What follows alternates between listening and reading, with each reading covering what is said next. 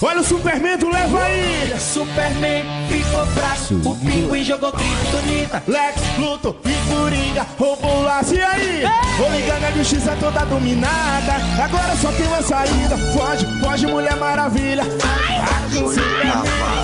Foge, Mulher Maravilha.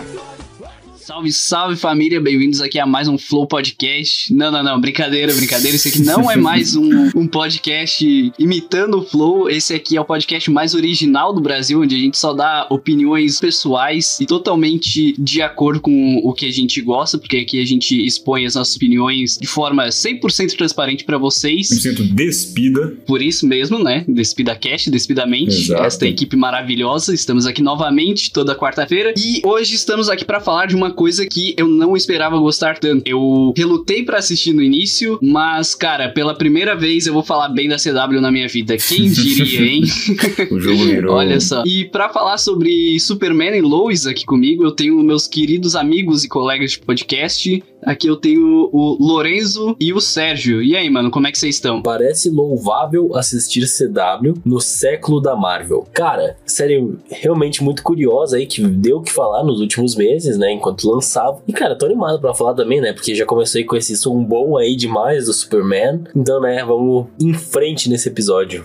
Cara, quem diria que o Homem de Aço teria um retorno realmente triunfante nos live actions, hein? Aí pegou todo mundo desprevenido. Cara, muito menos esperado numa série da CW, né? E aí, pessoal, beleza? Sérgio Filho aqui. E hoje eu tô aqui pra elogiar uma coisa que eu também não esperava elogiar, já que, como vocês bem que acompanham a gente sabem que eu não sou muito fã do Superman clássico dos quadrinhos. É, eu já elogiei muito o Superman. Já foi alvo de debate em off aqui. É, muito, muitas vezes. Eu já elogiei muito o Superman do Snyder, que eu gosto bastante, principalmente ali em Homem de Aço. E, E que eu tenho minhas críticas, é, particularmente. sim, o, o Thiago não, é muito fã dessa versão do herói, mas que eu particularmente gosto muito, consigo me relacionar de certa forma melhor com ele, mas, por incrível que pareça, aqui em Superman e Lois a gente tem um Superman muito fiel aos quadrinhos, muito próximo de do que os fãs do Superman clássico gostam. E eu, particularmente, também adorei me sentir aí como esses fãs que, que sempre clamaram por um Superman mais voltado para o original, mais voltado para aquele símbolo de esperança dos quadrinhos. Eles queriam isso nas telas, né, nos cinemas, nesse universo da DC que a gente tem hoje. Aquele Superman inspirador, né? Isso, exato. O Superman que te dá vontade de ser um bom ser humano.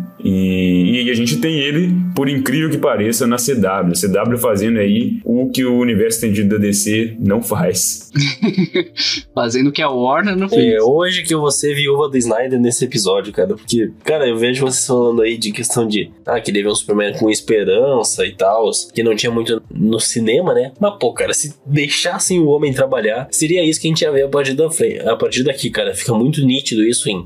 ia chegar lá, ia chegar lá mesmo. O final de Snyder Cut já deixa isso bem claro. É, no Snyder Cut fica muito claro isso, não só no final, mas no início, cara. Aquela questão de um pouco depressiva em relação à cidade, certo? E até no próprio Esquadrão Suicida. O cara converte até o Batman, É, velho. cara, então, tipo, até no próprio Esquadrão Suicida a gente tem aquela questão do pessoal vendendo camisetas do Superman na rua. Tipo, essa ideia de esperança do Superman já estava começando a ser introduzida no cinema. Então eu acho que a gente em pouco tempo veria aquele Superman. Uma pena, né? É, tem que ter aquela passada de pano pro Snyder aqui, como sempre.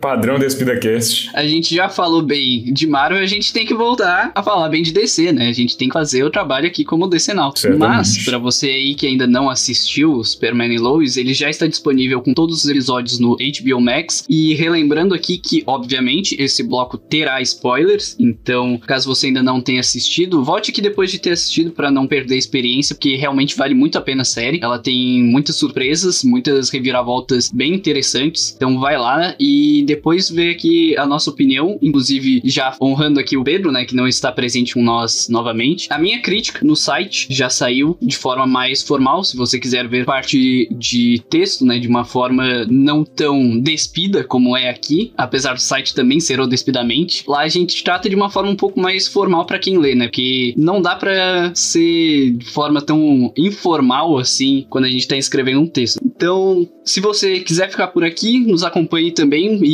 fique por sua conta e risco, porque terá muitos spoilers, porque eu tenho muita coisa para falar, porque eu tô realmente animado, cara, de já colocando polêmica aqui, que eu não posso deixar, né? Tem que dar o meu ar da graça, que para mim essa aqui é a melhor versão do Superman do live action definitiva. Para mim, eu gostei mais do que o Christopher Reeves. Eu preciso rever o Superman do Christopher Reeve. Faz um tempo que eu não vejo, mas eu vou ser apedrejado minha... por poder ele, tá? pela minha memória é, recente das versões do Superman, incluindo o de Smallville, né? Também, que só, só virou o Superman de fato no final, mas tudo bem, a gente entende que ele meio que já era. Sete temporadas para usar o traje só no final. E quando usa, acaba é, a série. Pois é, exato. mas eu também acho que, principalmente em questão de, de fidelidade ao personagem e de representar o que ele deveria representar, né? Esse símbolo que ele, deve, que ele deveria ser. E, claro, atualizando para o, os tempos modernos, porque às vezes você volta um pouco no passado. Eu gosto até do Superman, por exemplo, do, do Brandon, lá do Superman no Retorno eu tô maluco. É, o, eu tenho problemas com o filme. Mas o filme não é tão legal, mas o Superman é legal. É, não, o, o é. filme é ruim, mas o, o ator, ah, tá, o ator ele tá, entrega. O, ator, justo. o traje também é horroroso. Cara, o traje me lembra os, fam os famigerados Batmamilos. Cara, ele me lembra o traje dos incríveis do, do, da animação, porque ele é extremamente colado e não tem textura, sabe? É lisão. Nossa, é ridículo. Mas dentre essas versões do Superman, eu acho que o do Tyler ele consegue trazer mais essa atualizada que o herói precisava para funcionar nos tempos de hoje. Ela atualiza sem perder essência, né? Sim. né? Isso é muito difícil. Mas acho que isso também se deve principalmente à questão da, da família dele ali, dos filhos principalmente, porque a gente tem muitas séries hoje, a maioria delas, na verdade, com vários personagens e com núcleos que não focam em um personagem só. Se você pegar, por exemplo, é, as séries. Tá, vou pegar um exemplo básico aí de séries da, da Netflix, séries adolescentes da Netflix, que tem uma porrada sempre vão ter mais de um núcleo de personagens sendo desenvolvidos. Nunca vai ser em cima de um personagem só. E isso já vem desde muito tempo, né? Na, na, televisão moderna, isso já vem desde muito tempo. E é justamente em cima disso que, que o Superman precisava ser trabalhado. Não de ver só o ponto de vista dele, da Lois, de como ele é, do que ele é, do que ele representa. Porque você vê ali o tempo todo os filhos dele questionando esse tipo de coisa, e isso te faz refletir sobre o que eles falam e sobre a resposta que o Superman dá a eles, tá ligado? Eu acho que isso engrandece demais essa construção moderna do personagem, que precisa ser mais complexa, não pode ser simplesmente aquele puro bom samaritano. Ele precisa questionar, ele precisa é, mostrar, entre aspas, o lado ruim dele. Ele tem que ter o porquê, né? Tem que ter o porquê, porque hoje em dia o espectador ele não se contenta mais em ver algo puro e simplesmente retilíneo, sabe? É algo que é somente o bom, somente o bom contra o mal e não tem nenhuma camada, nenhum tom de cinza, nenhuma camada específica, é sempre preto contra o branco. Isso não não, não funciona mais hoje em dia, de, depois de tantas construções complexas que a gente tem em outras séries e outras produções em geral, não só de heróis, né? Então, um, para um personagem que nasceu nisso, no bem contra o mal e de forma rígida, ele precisava ter essa uhum. coisa. E aí Sim, isso que o Zack tentou fazer de certa forma, né? Que não agradou muitas pessoas, mas até como o Lourenço bem comentou, ele não chegou a levar pro lado que a gente... Mas para você que tá se perguntando aí, como assim, os filhos do Superman, o Superman ter filhos agora? Como, como é que é isso aí? Então, a série, né, ela se passa na Terra Prime da CW, onde a gente tem esse Superman que ele já viveu muitos anos em Metrópolis, já está casado com a, com a a Lois Lane já faz algum bom tempo e eles são pais de dois adolescentes gêmeos e eles resolvem se mudar para Smallville novamente após o falecimento de Martha Kent, né, a mãe do Clark. Até o momento, no início da série, os filhos dele não sabem que ele é o Superman ainda. Então tem toda uma reviravolta com isso, toda a questão deles se descobrindo, descobrindo quem são, quem é o pai deles e o porquê que ele sempre andava meio à, à parte, né, sempre meio ausente. distante, é, ausente dos filhos. E, cara, isso dá uma construção, uma camada muito legal pro personagem. Sim, eu acho que é justamente aí que tá o trunfo da série, sabe? Que eles conseguem trazer essa visão que ao mesmo tempo é de fora, mas ao mesmo tempo é de dentro, porque é dentro da família dele, né? Mas é de alguém que, que até então, até, tipo, até ontem, o Superman era um herói que as pessoas conheciam. Então, os filhos dele tinham essa visão de que as pessoas tinham do, do Superman. Agora eles têm a visão, pô, o Superman é meu pai, tá ligado? Então isso muda completamente a forma como eles passam a, a enxergar isso tudo e, e a responsabilidade dele como herói. Cara, isso é bem mostrado, né? Que em um dos primeiros episódios lá, o filho dele, o Jordan, tá lá jogando no. Acho que é no PS4, se não me engano, tá jogando Injustice e ele tá batendo no Superman falando que detesta ele. E aí depois no final da série, o, os filhos dele estão jogando com o Superman, porque querem ser igual o pai. Cara, isso é um negócio muito da hora. Tipo, uns detalhes nada a ver, que provavelmente ninguém liga, mas. É uma coisa simples que engrandece, né? Exato. Eu, como fã do Azulão, né? Eu tenho que me ater a esse tipo de coisa e tenho que aplaudir. Mas uma coisa é fato, o Superman no Injustice não é um personagem muito bom de jogar, não. Com todo respeito aí, quem gosta.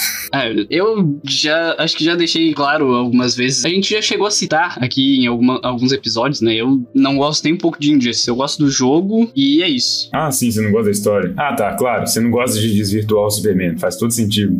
E, cara, uma coisa que eu achei muito interessante que favoreceu demais a série foi a mudança no padrão, né, de série que a CW tem tomado. Ela fez uh, um pouco diferente com o Stargirl, né, recentemente. Agora, nessa série que ela mudou a quantidade de episódios que se tem na série e mudou o padrão que eles lidam com os personagens. Porque aqui ele não cai naquela armadilha melodramática que nas, nas sei lá... Arrow, principalmente na maioria das, Flash. É, Flash, tipo, na maioria das temporadas de Flash tem muito disso. A partir da terceira ali, fica um negócio horroroso de se assistir. Hoje em dia, pior ainda. Os caras até fazendo fazendo sabre de luz com força de aceleração não fazendo, mano. Ah, Os caras tão loucos.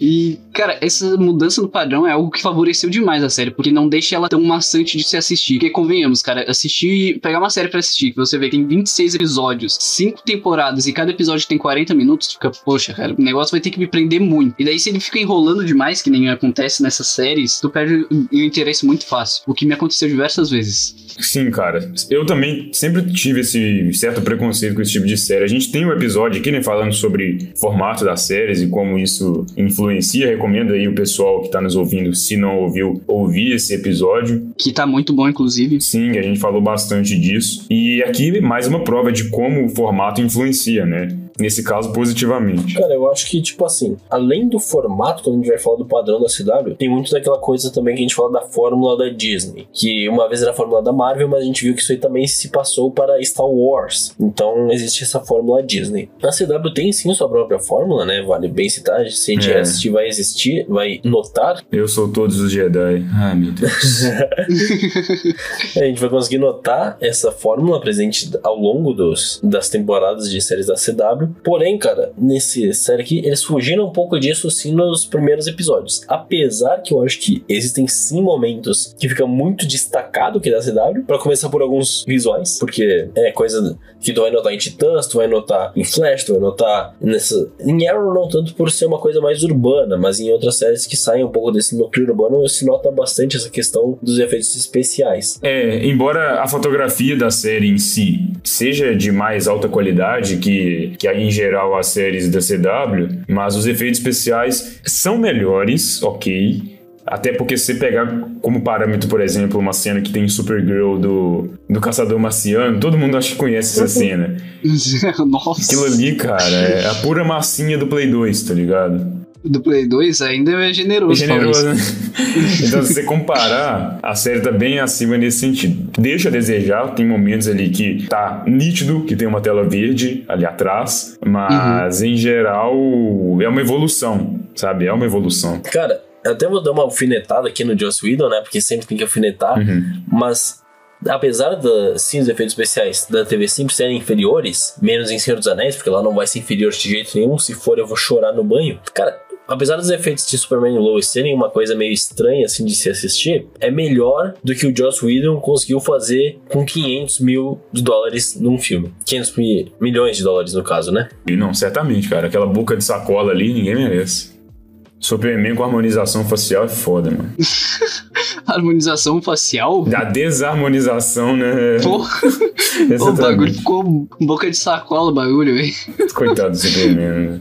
Ainda bem que Snyder corrigiu essa coisa e graças a Deus, obrigado HBO Max. Se bem que a gente não pode falar muito porque também teve o, o Caçador de Marte no Snyder Cut, né? Que também foi feio, cara. Ah, mas menos pior que o Boca de Sacola, vai. Foi, foi menos pior, foi, mas foi, foi doloroso também, vamos, vamos combinar. Ele feio ali no Snyder Cut é um negócio diferente. Ele é feio porque o design dele é feio, não porque a qualidade do CGI é inferior e tal, ainda mais porque ele gravou a maioria daquelas cenas em casa, tá ligado? Então, comparar com. Aí o cara vai passar pano, velho. Eu tenho que passar pano, cara. Porque, tipo assim, eu não posso culpar o cara por fazer um Castelo de Marte que, apesar do design ruim, sim. cara, ele visualmente não me incomodou assim, não. Não parecia um bonecão de 3D, alguma coisa assim. Pra mim, ele tava nítido ali, tava dentro da proposta. E, cara, ele gravou de casa aquilo ali, pô. O cara conseguiu fazer aquilo ali em casa. Se pede pra eu fazer em casa, velho. Era pra ser o John Stewart, então também a gente. Eu, eu não passo pano, eu, eu lavo minhas mãos disso aí. Não tô no meio dessa. Mas, cara, a gente falou aqui também de um pouco sobre a adaptação do personagem. E, cara, como essa adaptação é bem feita, cara. Porque a gente vê um Superman que ele já tá há muito tempo em ativa. É um Superman que já lidou com muita coisa. Um Superman que já é pai de dois filhos adolescentes. Que, apesar disso, não parecem nada ter 14 anos, Hum, né? Nem pouco. É, adolescente da Netflix. É, eu não entendi isso, mas ok.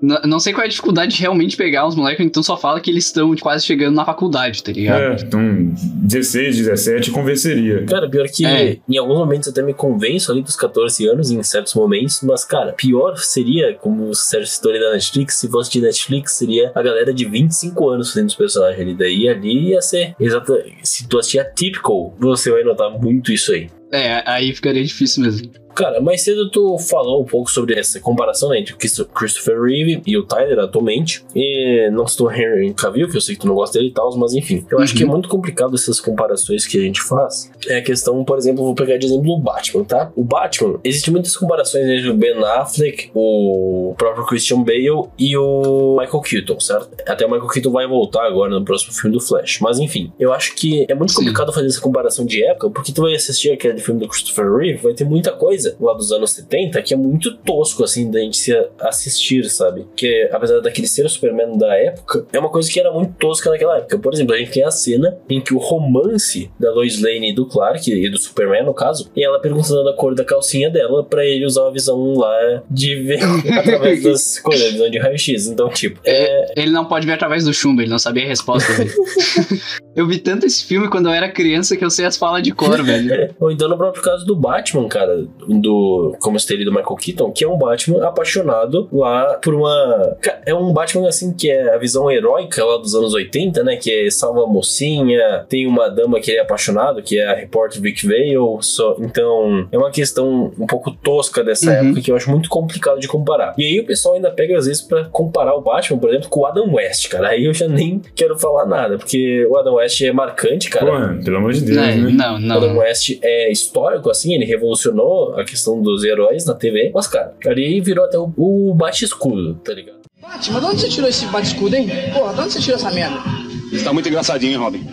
Lógico que foi do cu. Podia ser mais da onde? Então, eu acho muito complicado. Tipo assim, quando a gente for falar de adaptação, varia muito da época e como funciona mais ou menos isso, sabe? Sim, mas o, quando eu comparo, aí tá até um erro que muita gente faz, né? A galera no geral, eu não sei se. Não vou generalizar, assim, falar que é todo mundo realmente que faz isso, mas eu vejo muita gente que faz isso que tu disse. Mas quando eu vou comparar um personagem, por exemplo, eu, eu pego a premissa original do personagem, certo? E a premissa do personagem seria o básico dele. A gente tem que ter uma distoante entre o Clark Kent e o Superman. Um ator que consiga fazer a diferença nesses dois. Que é um problema que eu vejo no Henry Cavill. Você não consegue ver ele como Clark Kent em nenhum momento. Você vê um, um Superman de óculos. Eu vejo ele muito melhor de Clark Kent no Homem de Aço do que no próprio Batman vs Superman. Porém, cara, Mas nem ali eu consigo colocar fé, Cara, sabe? eu consigo, mas eu acho que é por uma questão de assim. Naquele filme lá do Homem de Aço, uma coisa que ele ambienta mais muito ao redor do Superman em si do que do Clark Kent em si do que do Superman. Com exceção da parte do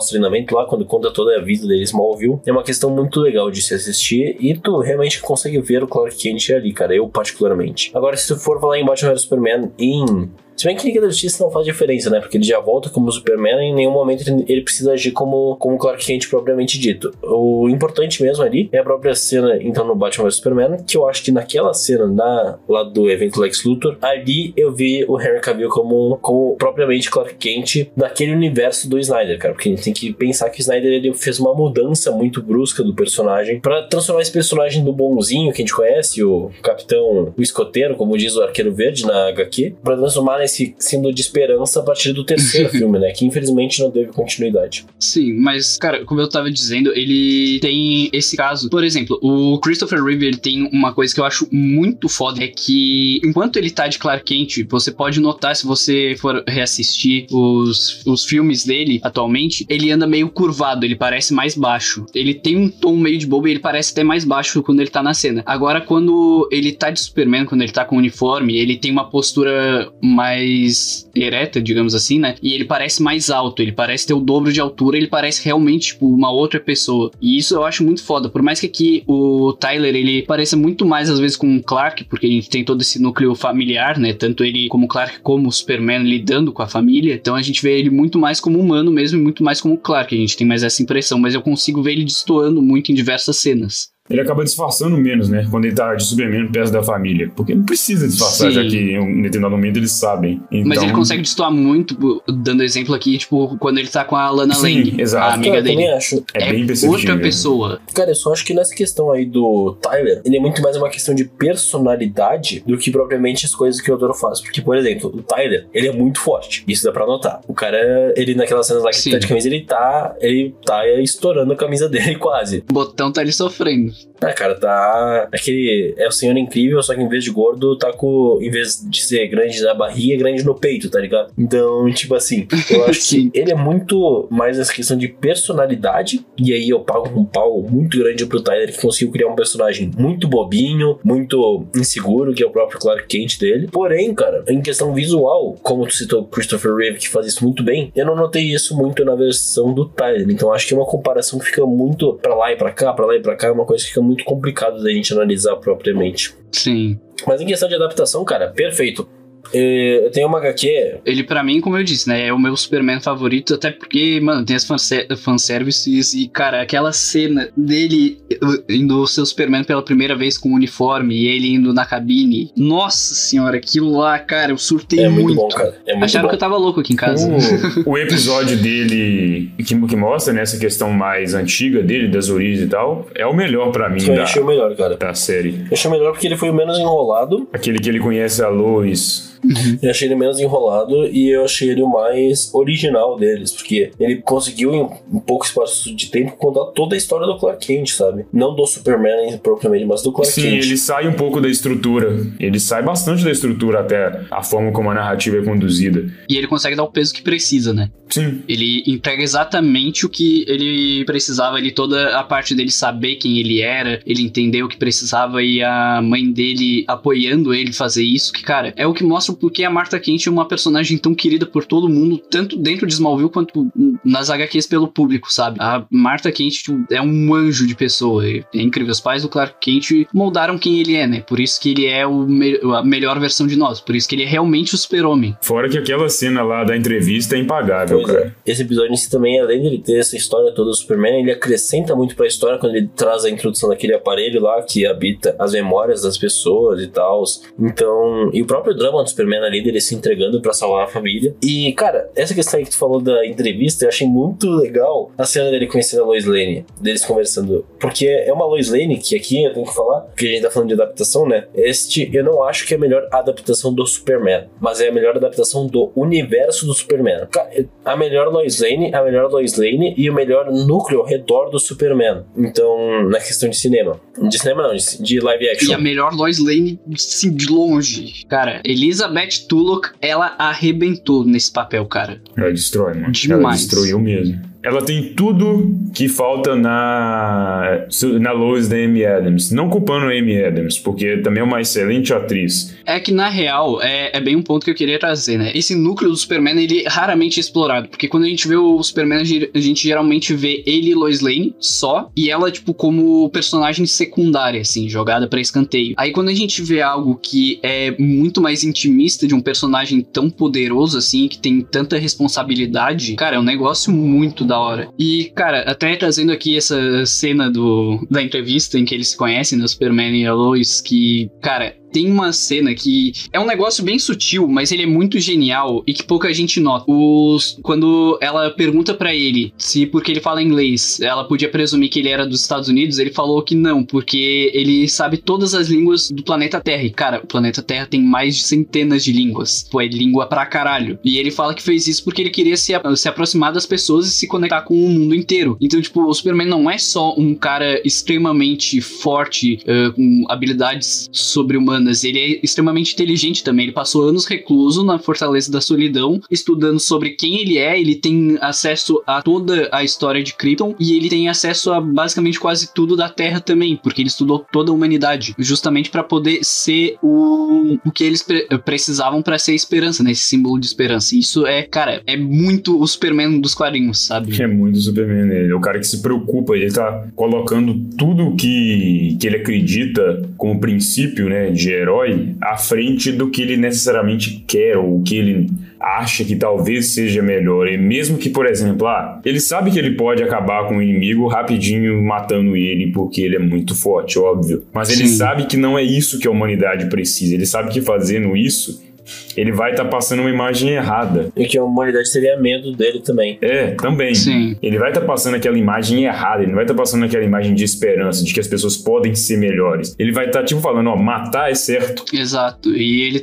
também tem o caso de que, até como é citado na série, né, pelo Tauro, que se ele se libertasse, soltasse, matasse algum humano, ele provavelmente gostaria disso, de soltar todo o poder dele. E ele acabaria fazendo isso frequentemente. E isso acabaria destruindo a terra inteira. Ele seria um Sérgio da vida, né? Sim, sim.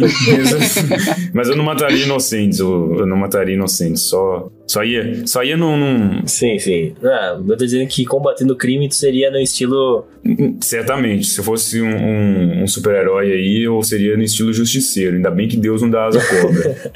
Cara, e outra coisa que tem que destacar muito desse filme aqui do Superman é a dublagem do Felipe Maia, nosso querido Hal Jordan, né? Que ele é o principal dublador do Hal Jordan no Brasil, mas fez o Superman aqui, e da Aline Getty, que fez a, a própria Lois Lane, que, cara, dublagem sensacional. Cara, a Aline Getty. dois. A Aline que já, já trabalhou outras vezes como Lois Lane em animações, né? Então pegou muito pros fãs isso, marcou muito pros fãs. E, e quem diria que um, um Superman que não fosse do Guilherme Briggs funcionaria tão bem? Eu achei que iria estranhar, mas, cara, funcionou muito. Funciona muito bem, realmente. Porém, cara, eu sinto, eu sinto um pouco de falta de ver o Superman com, sem o Guilherme Briggs. Apesar que eu sei que isso vai ser um processo natural, vão existir outros projetos, contanto que não seja aquelas dublagens de Miami, estilo da animação lá. E eu fico. eu não ter esse preconceito aí de, de Superman sem Guilherme Briggs, apesar de sempre fazer aquela falta, né? É, a gente já tá acostumado. É tipo o Goku sem o Wendell Bezerra. É, até porque o, o próprio Batman tem muitas vozes também. Eu acho que isso é uma coisa que, que, que, é legal de, de ter, porque cada tipo de personagem acaba tendo uma interpretação diferente. Eu não sei se talvez a gente assimilaria muito a interpretação do Superman do Guilherme Briggs com esse. Não que esse seja diferente do que o, dos que o Guilherme Briggs já fez, na verdade é bem parecido, né? Principalmente das animações. Mas como, por exemplo, o Batman, né? Que tem um dublador do Christian Bale, do Ben Affleck, e agora vai ter o do Robert Pattinson, né? Que vai ser o Wendell Bezerra, que muita gente já caiu matando em cima aí, mas é tudo o que o personagem. O que aquela representação do personagem precisa, né? É, o pessoal acha que eles vão escolhendo os dubladores a Deus dará, assim, ah, bota qualquer um que vem pela frente. Não, pô, tem uma coisa pensada ali pelo diretor de dublagem. É um processo muito grande de testes, é mais de um dia de testes, é um processo bem longo, assim. Talvez a gente não tenha essa informação, mas talvez eles testaram, eles pensaram, ah não, temos o Guilherme Briggs, mas e se a gente testasse essa voz aqui para esse Superman? O diretor de dublagem tem essa questão. É, funcionou demais o Felipe Maia também, cara. É, então, sim, não desmerecendo o trabalho dele, é claro, longe disso, o trabalho dele também é excelente, tão bom quanto o do, do Guilherme Briggs e diversos outros dubladores que a gente tem aí. Mas é importante manter a mente aberta quanto a isso, né, e não ficar preso ao passado demais, porque as coisas vão mudar, as coisas vão evoluir, né? nem sempre vai ser do jeito que era antes. Concluindo a questão da luz, cara, eu gosto até da luz de Adams, mas falta muito da questão do carisma e do dela passar esse ímpeto. Eu acho que a Lois da Amy Adams ela é muito frágil, de certa forma. Sim. Ela é, é, é mais dependente do Superman, embora tenha aquele arco investigativo dela lá no Batman Superman. Claro que a gente viu menos dela do que a Lois da, da série Superman e Lois, então isso influencia bastante, né? Mas de qualquer forma, ela é uma personagem que, da, da forma como ela foi escrita, ela não demonstra tanta força como humana quanto a, a de Superman e Lois. E aí eu não tô, como eu falei, eu não tô culpando a atriz Amy Adams, e sim mais a questão do roteiro e de qual foi o papel dela no, nos filmes de como eles colocaram a trama dela ali, que estava muito mais girada ao redor do Superman do que de qualquer outra coisa. Aqui, claro, a gente tem a- ela ao redor do Superman, mas o que envolve o Superman também envolve a carreira jornalística dela. Então, eles conseguiram unir o útil ao agradável numa trama só. Isso foi bem inteligente, né? E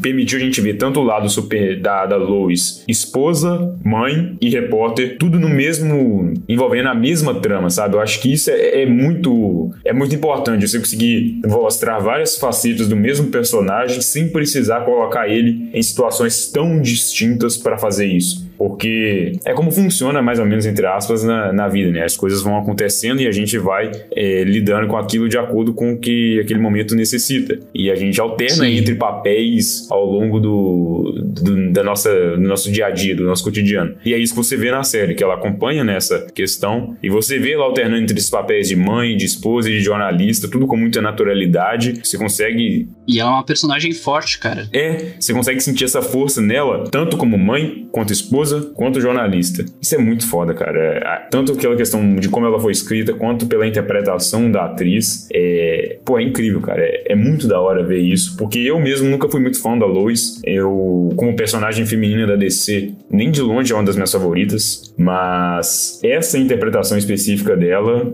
Eu adorei, cara, adorei mesmo, gostei demais. Cara, mas eu vou ter que falar uma coisa em relação a Lois Lane, que apesar de eu adorar ela, ela está nessa série inserida em um dos defeitos da CW, que é não saber trabalhar bem o drama em si. Eu acho que a CW tem muita dificuldade quando vai trabalhar com o drama, e é nessa série, para não acontecer de perderem muita audiência nessa questão, eles acharam a, a solução de séries que tem sido uma das mais recorrentes, assim, se tornou até um pouco genérico de se ver nas séries, que é a ligação de uma personagem diretamente com uma terapeuta. Lucifer aí, E, cara, o problema não é, o problema não é uma terapeuta, né? Terapia é importante, façam terapia, que é muito bom. Mas, cara, eu acho que se tornou tão recorrente, cara, se tornou tão recorrente terapia em séries e questão de personagem explicando justamente o que o próprio personagem tá vivendo, que eu acho que se torna um pouco inútil em algumas séries. Vou pegar de exemplo aqui, então. Nosso querido legado de Júpiter, a Typical, Lucifer, como o Thiago bem citou. Cara, se tornou uma coisa que. É, cara, se tornou uma coisa que tá meio recorrente, e o cara. Superman Lois é, é, é mais de boa. Eu, eu, tipo, É mais de boa, cara, mas eu achei que foi mais uma preguiça assim da CW, ou talvez eles não conseguirem lidar, né? Porque a gente sabe em outras séries que eles não conseguem lidar bem com as cenas de drama pra chegar nesse nível aí. Ah, mano, mas eu entendo. Eu acho até melhor do que se fosse feito que nem com, com Flash, né? Aquele melodrama chato, insuportável de se acompanhar. Sim, também acho. Porém, apesar de ser uma cena ali que demonstra também um pouco da humanidade da própria Lois Lane também, porque é uma coisa importante. Cara, a atuação dela nessa cena também é, é foda. Tá muito boa, tá muito boa. Mas pra mim a melhor atuação dela é quando o Jonathan quase morre e ela xinga ele lá. Pra mim ali foi a melhor atuação dela. Nossa, sim. Cara, e falando no Jonathan e no Jordan, cara, isso era algo que eu não esperava, tá? Porque a gente até tem um certo costume de ver filho do Superman, mas geralmente é um só, né? A gente não costuma ver ainda mais E gêmeos. geralmente é Jonathan. Sim, eu- mas o Jordan a gente não tá acostumado. E aí a gente vê dois filhos gêmeos do Superman, que inclusive não, um não parece nada com o outro, assim. Um é loiro, que não sei nem de onde puxou aquele cabelo loiro e o, o olho azul. E o Jordan, que é. Que é. Tem cabelo preto, é todo emo, fica isolado no quarto, sofre bullying e tal. Mano, a, a evolução desses personagens e a dinâmica dos dois é muito boa, cara. Porque eles têm uma certa. Não é bem rixa, que não é tipo aquela rivalidade de amigos, sabe? Eles são tipo. Eles meio que brigam assim, meio que não se dão muito bem, mas no final eles estão ali um pelo outro porque são irmãos. E eles sabem que podem contar um com o outro se precisarem. E isso é feito com uma naturalidade tão grande na série que eu realmente senti que, por um momento, que falei, falei, cara, realmente eles são uma família, apesar de não parecerem nem um pouco irmãos. e ficou muito estranho, velho. Mas, cara, um ponto muito positivo para pro roteiro nessa parte, porque eu realmente não esperava, ainda mais porque a gente esperava que pelo menos eles soubessem, né, dos poderes do Superman e eles não sabem, eles só descobrem ali pra. Eu, eu pensava que eles sabiam, cara, até o momento que ele revela pra eles, eu pensava que eles sabiam também. É, e aí, tipo, fica.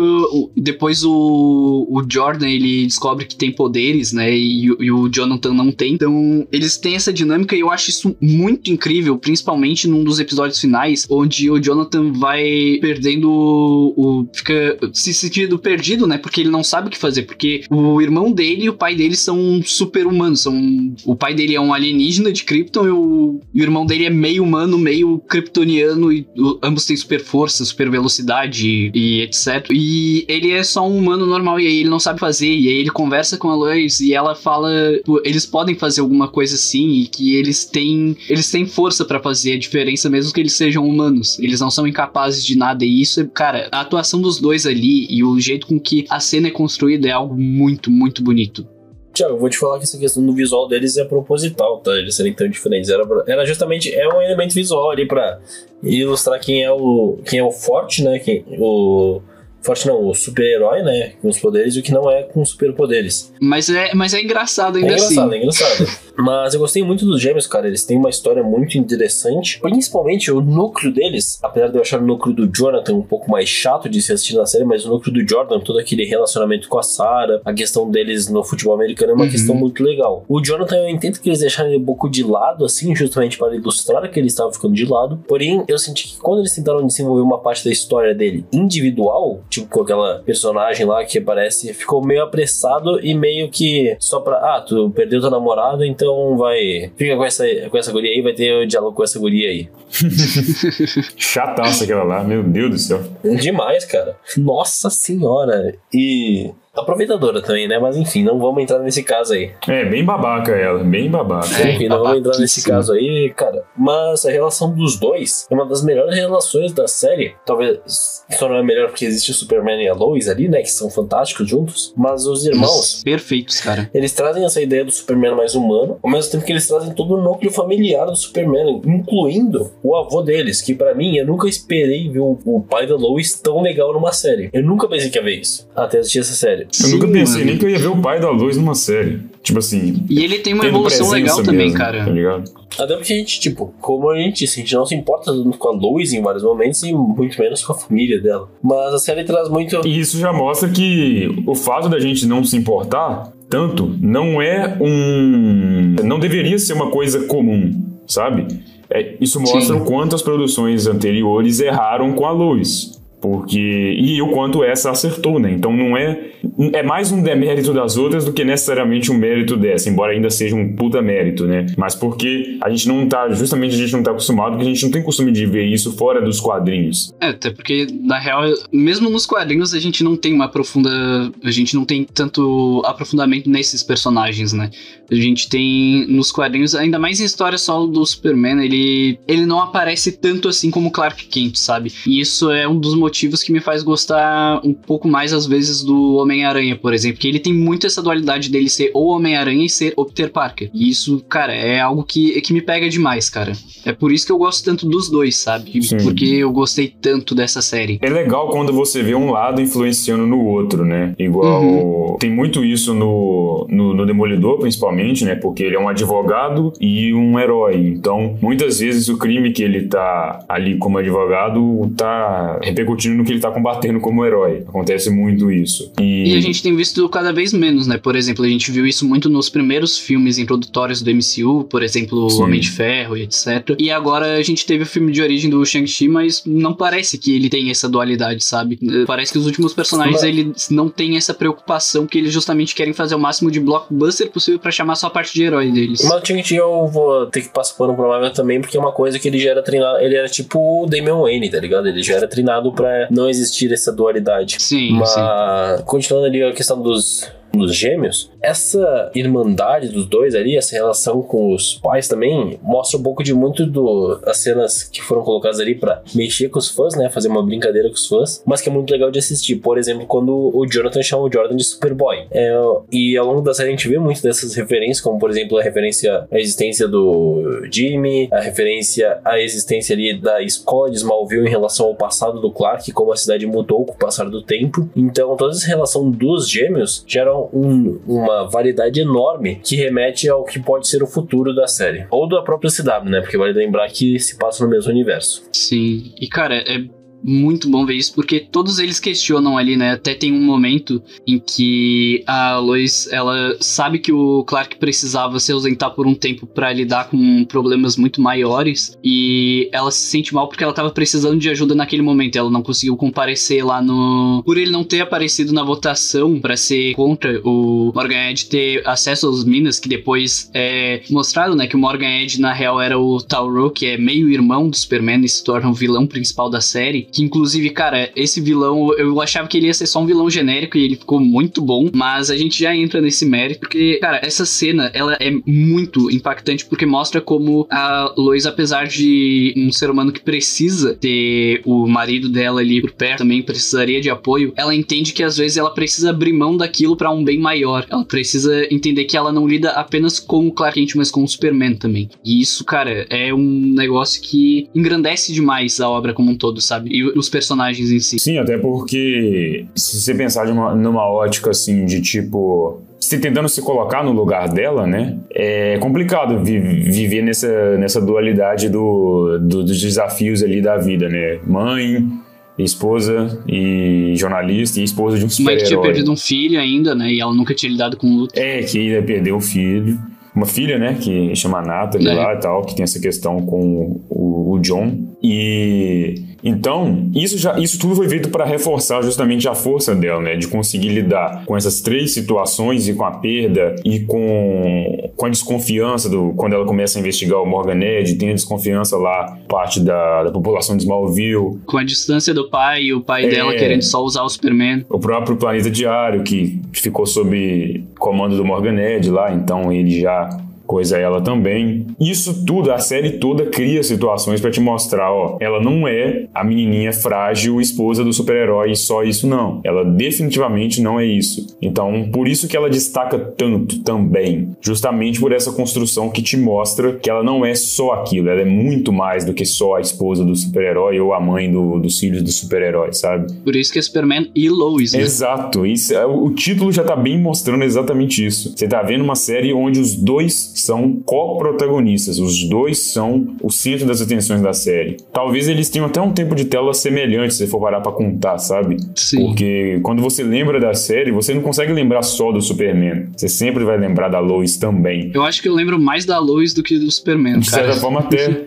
é, é algo que, por exemplo, você não lembra em Man of Steel. Você não lembra da Lois em Man of Steel Não. sabe? Por mais que ela tenha a sua trajetória lá, a única coisa que eu lembro da Lois em Man of Steel é a cena do beijo, que é um pouco esquisita, já que o, o plano de fundo é uma cidade toda ferrada. Cara, eu lembro só da, da entrevista dela. É, tem entrevista também, mas é, é engraçado a cena do beijo, porque não foi, eu acho, um- um- uma paisagem muito bonita pra se ter um beijo, sabe? Então, tudo bem, né? Podia, podia botar ali na fazenda lá do de Smallville, que ia ser mais bonito, mas tudo bem, né? Fazer o quê? Mas, cara, já falamos aqui e exaltamos muito todos, ou quase todos os personagens, né, dessa, dessa série. E agora a gente tem que falar um pouco dos vilões. Até um que mudou de lado no meio da série, né, o Aço, que apareceu como vilão no início, porque ele ia atrás do Superman, pois na, ele era de outra terra, de uma terra paralela, onde naquela terra o Tauro já tinha chegado lá e tinha conseguido converter o Superman pro lado dele e convencer ele de acabar com a humanidade e kryptonizar, digamos assim, né, a Terra, transformar a Terra em Krypton. Terramorfar.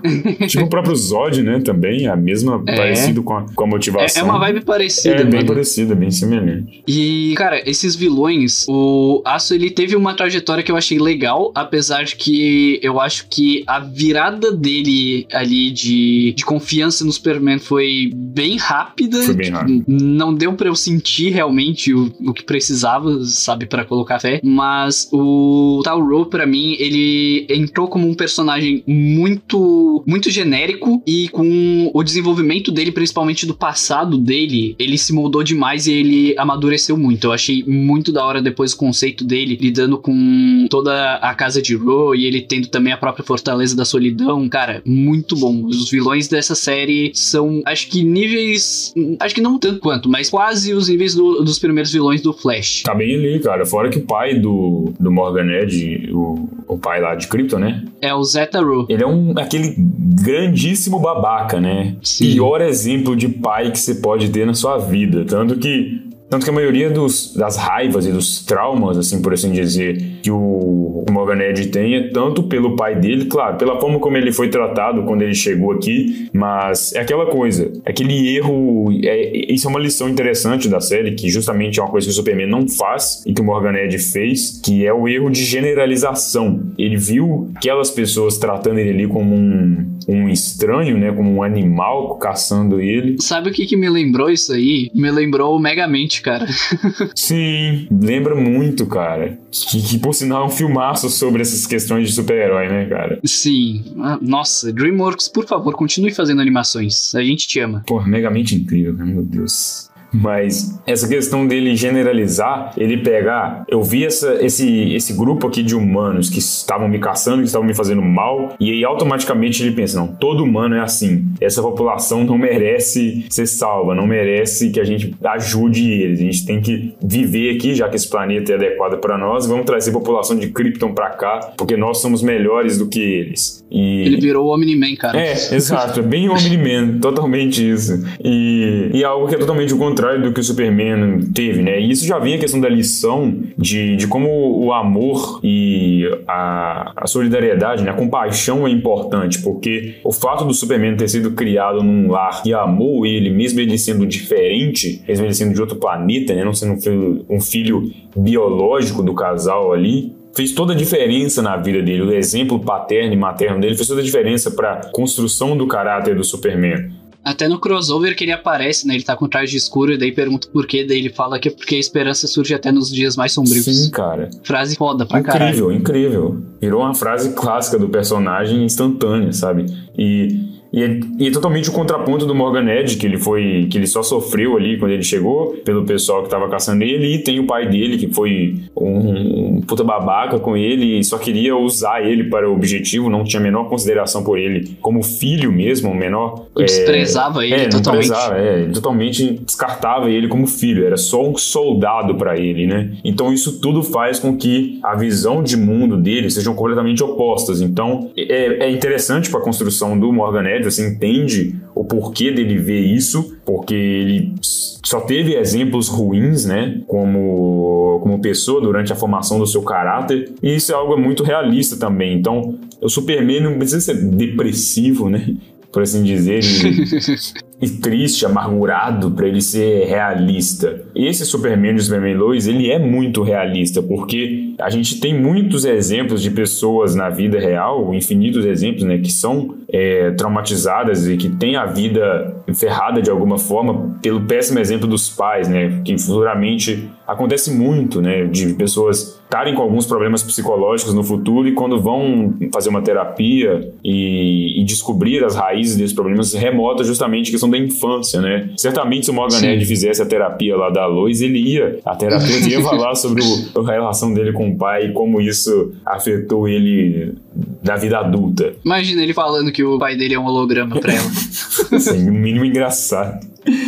Então, é justamente isso que faz o personagem do Superman ser esse personagem que ele tem que dar o exemplo. Por isso que ele se preocupa tanto com o exemplo, porque ele teve o exemplo. Então, para ele, ele sabe o quanto isso significou na vida dele. É um, um lar que amava ele. Então, tudo graças a essa questão. Tanto lar de Krypton quanto daqui, né? Sim, isso é um acerto muito grande da CW, porque o Superman é justamente sobre isso, né? Ele teve muito exemplo do pai dele de Krypton, ele teve muito exemplo dos pais dele na Terra, dos Kent, né? Eles se tornam um, um exemplo também para a humanidade. Então faz muito sentido que o vilão dele também tenha pegado esses exemplos e também seja um exemplo de coisas ruins. É, é justamente aquele lado que deu errado, por assim dizer, né? Que não Exato, funcionou. cara. Que, Putz, só deu cagada na vida dele. E não fica só aquela coisa jogada de tipo, olha só, são. É só porque esse cara aqui é mal e esse cara aqui é do bem. Como até eu votei que agora está, é, é um pouco do que acontece no, com os ódios do Superman no Homem de Aço, velho. Parece que é meio jogado assim a justificativa de rixa dos dois, sabe? Os ódios só tá puto com tudo e é isso. É, o Zod não tem uma construção muito boa. Não, mas o Zod queria recolo- fazer uma colonização, né, cara? É uma questão bem diferente ali. Sim, esse também, mas tipo, é- é- o Tauro também, mas eu tô falando o, o motivo pelo qual chegou nisso, sabe? Tipo, toda a construção do personagem. O Zod não tem tantas camadas assim. Não tô falando que ele é ruim. Cara, eu acho que, falando sobre o Morgan Edge, eu acho que ele sim é um vilão interessante, porém eu sinto que quando a série tenta trazer o lado, essa humanização dele, já que é o fato que ele viveu na Terra, então ele teria uma parte de humanização, ela é um pouco falha ao longo da série. Tipo, é vista só em alguns, dois, três flashbacks dele dizendo que ia tentar de outro jeito e o pai dele dizendo que não. E no final ele faz igual o pai dele queria. Então é uma questão que eu acho que existe na série. Essa questão até que se tornou um pouco comum, assim, de humanizar os vilões, trazer sempre o outro lado dos vilões. A gente viu isso em Shang-Chi, viu isso em todo filme que a gente vê hoje em dia de heróis, a gente vê, vê essa questão de humanização do vilão. Porém, cara, eu não senti que funcionou nessa série. Eu gostei do, sim, do Morgan Edge como vilão, porque ele começa com uma ameaça só de um empresário ali, que deixa todo mundo pobre. Ele depois ele vai se desenvolvendo para se tornar o vilão kryptoniano, né? Revelado que ele é o irmão do, do Kal-El. E depois tem aquela loucuragem lá final que a gente sabe que faz sentido, porque, né? Inspirado em quadrinhos, e quadrinhos tem, tem que ter essas loucuragens, na questão dele absorver lá a própria máquina kryptoniana. Porém, cara, eu achei que ficou uma coisa que quando termina ali, fica tudo num pouco de ok, assim, sabe? Tipo, beleza, acabou, derrotando ele, beleza, pronto. Porque justamente como é explicado ali ao longo da série pela própria Lois Lane, essa aí não foi nem de perto a maior ameaça que o Superman já teve que enfrentar. Então eu achei que nessa série em si, essa questão de desenvolvimento do vilão não se tornou tão interessante. Com um plano, com um plano secundário só para ser uma história de herói, que é o alto da série, o auge da série não tá nem um pouco perto da questão do lado do heroísmo do Superman. Entendo. Nessa parte desse vilão em específico eu até concordo. Mas eu. Na parte que tu fala que não é tanto o heroísmo do Superman, aí eu até discordo, porque tem muitas cenas dele realmente sendo o herói e cenas muito bonitas, velho. Ah, aquela cena que já virou clássico, né? Todo mundo já viu em tirinha dele segurando o carro que tava pra cair no menininho lá de boneco. Sim, mas isso aí, isso aí é outra parte, cara. Eu digo a questão do heroísmo do Superman, que não é o grande alto, o ponto alto da série, é que a série não se preza a trazer, o, por exemplo, o Superman a todo momento enfrentando vilões, a todo momento combatendo o crime, a todo momento fazendo... É disso que eu digo, Sim, sabe? Eu sim. acho que o ponto alto da série tá mais nessa questão humanizada do Superman, não a versão, não quando eles tentam puxar pro lado alienígena do Superman. E eu acho que até na real isso é, é um ponto bom, cara. É, o- então, esse é o ponto alto, cara. O ponto baixo, na minha visão, realmente é a questão das, desses dramas dele envolvendo Krypton.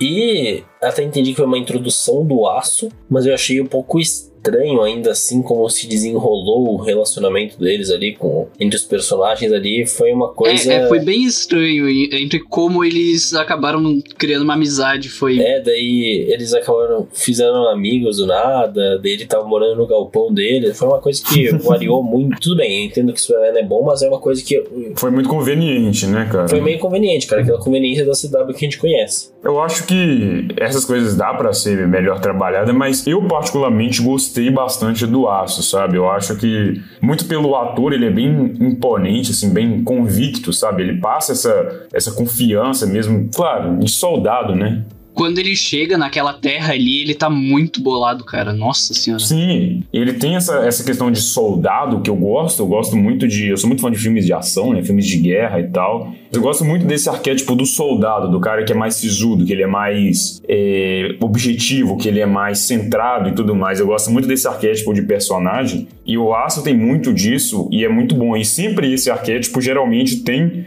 alguma coisa que puxa ele para um lado mais humano, né?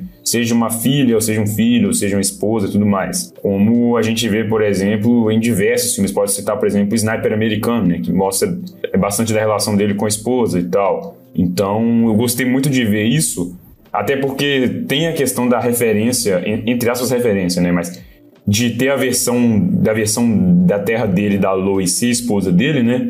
E isso acontece muito nas séries da CW em geral, acontece muito, por exemplo, em, em Flash.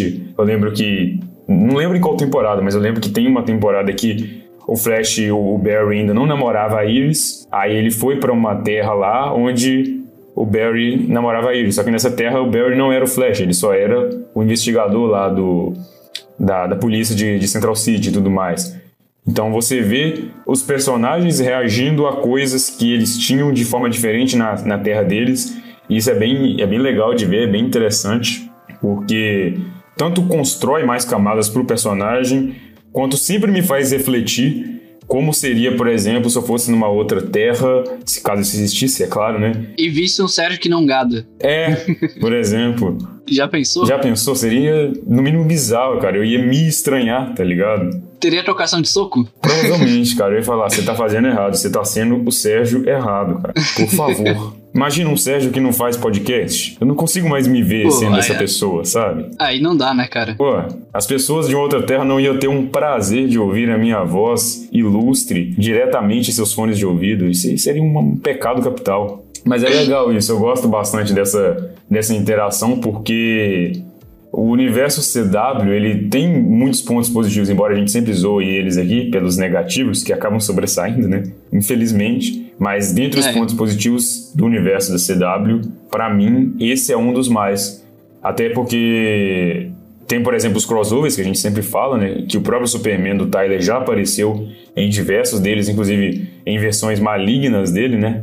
Com aquele mesmo traje preto lá, da, que aparece também na versão da Terra do John, do Aço. E é legal demais de ver, tem lá o Flash Reverso nazista, é legal pra caramba ver essas versões dos personagens e imaginar eles em outro contexto, né? O, o Oliver, o arqueiro, namorando a Supergirl, sabe? Onde você ia pensar nisso, tá ligado?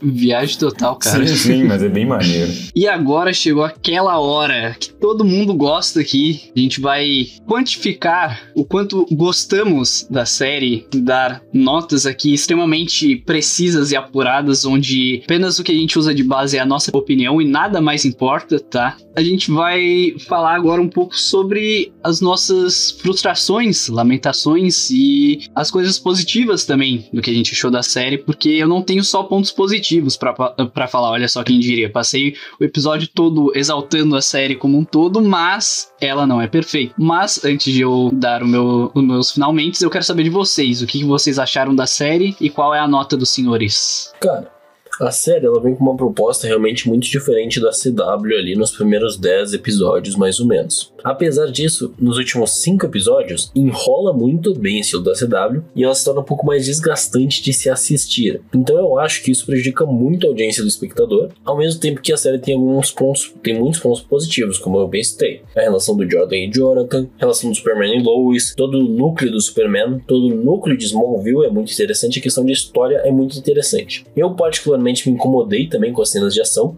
Achei elas um pouco falsas demais, assim, de se assistir. E admito, a todo momento fiquei imaginando aquela trocação de soco de kryptoniano sendo dirigida pelo Zack Snyder. Deem os kryptonianos de volta ao Zack Snyder, cara, porque. É, não tem como não lembrar, cara. Nem que seja pra um jogo de videogame do Superman, onde vai ter aquela cena exatamente igual do Homem de Aço, faz aquilo, cara. Só quero ver aquilo lá de novo. Apesar de todos esses casos, tem mais uma coisa que me incomoda. É que esses cinco últimos episódios que eu citei, como eles se aproximam muito da CW, eles dão a entender que a série pode estar na maldição de próximas temporadas da CW. Normalmente as séries da CW, a primeira temporada sempre é muito boa. Então eu tô com um pouco de medo dessa segunda temporada, para ser bem sincero, até porque eu sei que ela vai ter uma ligação maior com o universo da CW. Já existem as conversas da possibilidade do Lex Luthor participar da série, e a gente já teve aí na reta final o John Nickel também, só dando um encerramento para ele negar tudo ali, a questão de ser herói de novo, e que ele realmente não vai ser Lanterna Verde. Então, a gente tem essas duas questões de ligação direta. E a gente tem a introdução de um personagem novo também para fazer parte da CW, que é o próprio Aço. Então, eu tenho muito medo que a segunda temporada se torne pelo processo assim, e se torne genérica. Eu vou continuar assistindo, obviamente, porque eu me interessei, gostei da primeira temporada, porém, ficou esse medo. E antes de eu encerrar aqui meu veredito, eu quero fazer uma recomendação de duas HQs caso você tenha gostado da série. A primeira, O que aconteceu ao Homem de Aço. Pode ser meio estranho o autor, porque é do Alan Moore e ele não parece combinar muito bem com o Superman, porém uma história narrada pela Lois Lane é muito interessante de se ler. E a outra é uma mais recente, ela é de 2018 e talvez muita gente já tenha visto a capa, mas é Superman Alienígena Americano, do Max Landis, que é uma história que conta a história do Clark Kent, do próprio Clark Kent como humano, não necessariamente do Superman desde sempre. Conta desde criança até meio estilo Smallville, assim, só que em versão HQ e não tem. não é que nem a série assim. Só narra a história do Clark Kent e é muito interessante de ler ela também. Vale também recomendar a fase do Alex Ross também, cara. Porque aquela fase é muito boa. Aí também vale muito a pena, né? Alex Ross sempre acertando tanto em roteiro quanto em arte. Mas é isso, a minha nota final vai ficar então por conta desses defeitos em questão de cenas de ação e com a reta final ali da série que eu achei muito inferior. Porém, tem muito ponto positivo, muito mais pontos positivos que negativos. Então a minha nota final é 4 de 5. Boa. Boa. Eu, eu concordo bastante com alguns pontos que você já comentou, não vou bater de novo neles, que é a questão do ritmo dos episódios finais, dos efeitos especiais e da coreografia em diversas cenas de luta, que é bem bonecão ali, é bem Pantera Negra a cena final com o Killmonger, tá ligado? Alguns casos é até melhor, porque aquela lá, pelo amor de Deus, mas dava pra você ver o bonecão de CGI ali, claramente. Então, faltou um trato melhor nisso, embora a gente já saiba que a CW nunca acerta completamente nessa questão, né? Sempre deixa a desejar algum ponto, mas, como eu citei ao longo do episódio, é uma evolução em relação a Supergirl, por exemplo, que consegue ser bem pior que isso em diversos momentos. E sobre a questão do, do aço, né, que eu achei a participação dele em alguns momentos deslocada e, e até as coisas demoraram a ser esclarecidas para ele, sabe? Tipo, o conflito podia ter sido resolvido de uma forma melhor e mais cedo antes, para e eles deram uma, uma enrolada nisso justamente para ter a presença mais do aço contra o Superman, né? Como vilão, entre aspas, assim, para poder manter nessa, nessa, nesse ritmo que eles tinham de, de rivalidade, né? Para depois passar mais para o Morgan Edge e tudo mais, e os dois serem aliados. Isso dava para ser melhor resolvido, tanto isso quanto a questão do Morgan Edge da investigação da, da Lois, que eu acho que em alguns momentos não é que eles emburrecem a personagem, mas que a investigação é conduzida de uma forma meio burra, sabe? Tipo a Lois chegando e fazendo ameaças explícitas a eles sem provas, isso é um pouco burro. Não é nada a cara da Lois Não Lane. é, não é, cara. Eu, na, na hora eu parei de pensar e falei, cara, um jornalista não faria isso. É, principalmente sendo a Lois Lane, né, que é tida lá como uma das melhores jornalistas do mundo, que foi duas vezes indicada ao prêmio lá. É a mais famosa e a mais premiada também. É, então, é uma coisa que é, fica ali no, no, na, nas entrelinhas que foi para ter esse certo drama entre ela, esse conflito entre ela e o Morgan Edge mais direto, mas que podia ter sido feito de uma forma mais inteligente, até sem a Lois se expor tanto ao perigo, sabe? Sem ser tão inconsequente como ela foi em alguns momentos da investigação. Dentre os três papéis dela, né, que eu citei como mãe, esposa e jornalista, eu acho que o de jornalista foi o que acabou ficando mais deixando, deixando a desejar. Não que foi ruim, não foi, definitivamente não. Mas deixou a desejar nesses pontos que eu falei. Então, nesse sentido, eu vou dar 3 de 5 para Superman. 3,5 de 5 para Superman Lois. Porque Olha. eu gostei bastante. E pra quem é o meio ponto? Pra qual atriz? Ah, cara, pra Sarah, é claro, né? Óbvio. Pra quem mais seria, pelo amor de Deus. Embora eu tenha achado ela bem chata no início da série ali. E tinha ficado meio puta porque ali ia deixar o Jordan na frente de zone, coitado. Mas no final tudo se resolveu graças aos deuses kryptonianos aí e deu tudo certo. Eu achei que ia dar pra Lana Lane, velho. Não, a Lana não, mano. A Lana não, eu achei ela, eu achei um pouco, um pouco entediante, assim, uma personagem meio sem carisma, sabe? Eu, mas, mas ela funciona muito bem como, como uma amiga do Clark ali, como é, com o papel que ela tinha que ter. Só Sim. não me cresceu tanto aos olhos quanto Sim. outros personagens na série. Mas a Sarah ficou melhor no final, eu gostei mais dela ali nos, no- nos episódios finais. E eu acho que pode ser bem legal ela, a relação dela com, com o Jordan, até porque é, é sempre interessante ver o, o nerd excluído aí se dando bem, né? Sempre bom, né? Cara, eu. Agora falando um pouco, eu tenho que reforçar essa parte dessa estrutura da CW que monta uma estrutura de roteiro para todos os episódios de uma forma que as cenas parecem que são focadas nos mesmos personagens nos, mesmo, nos mesmos momentos, que isso te faz achar que você está assistindo o mesmo episódio repetidas vezes. E isso deixa muito maçante a série, sabe? E até achei. É um dos principais pontos que eu agradeço que a série tenha sido, tido só 15 episódios e não 26, porque eu não aguentaria ver 26 episódios com, com esse tipo de roteiro enrolando tanto, assim. Então, é um ponto positivo de ter tido apenas 15 episódios, mas ponto negativo por esse roteiro. Uh, a questão do aço me incomodou um pouco também, e as cenas de ação eu tenho que pontuar um pouquinho mais aqui sobre também, porque, como a gente já comentou aqui, ela decai de qualidade durante a série. Porque, assim, Visualmente, ela se mantém igual na verdade. Visualmente, ela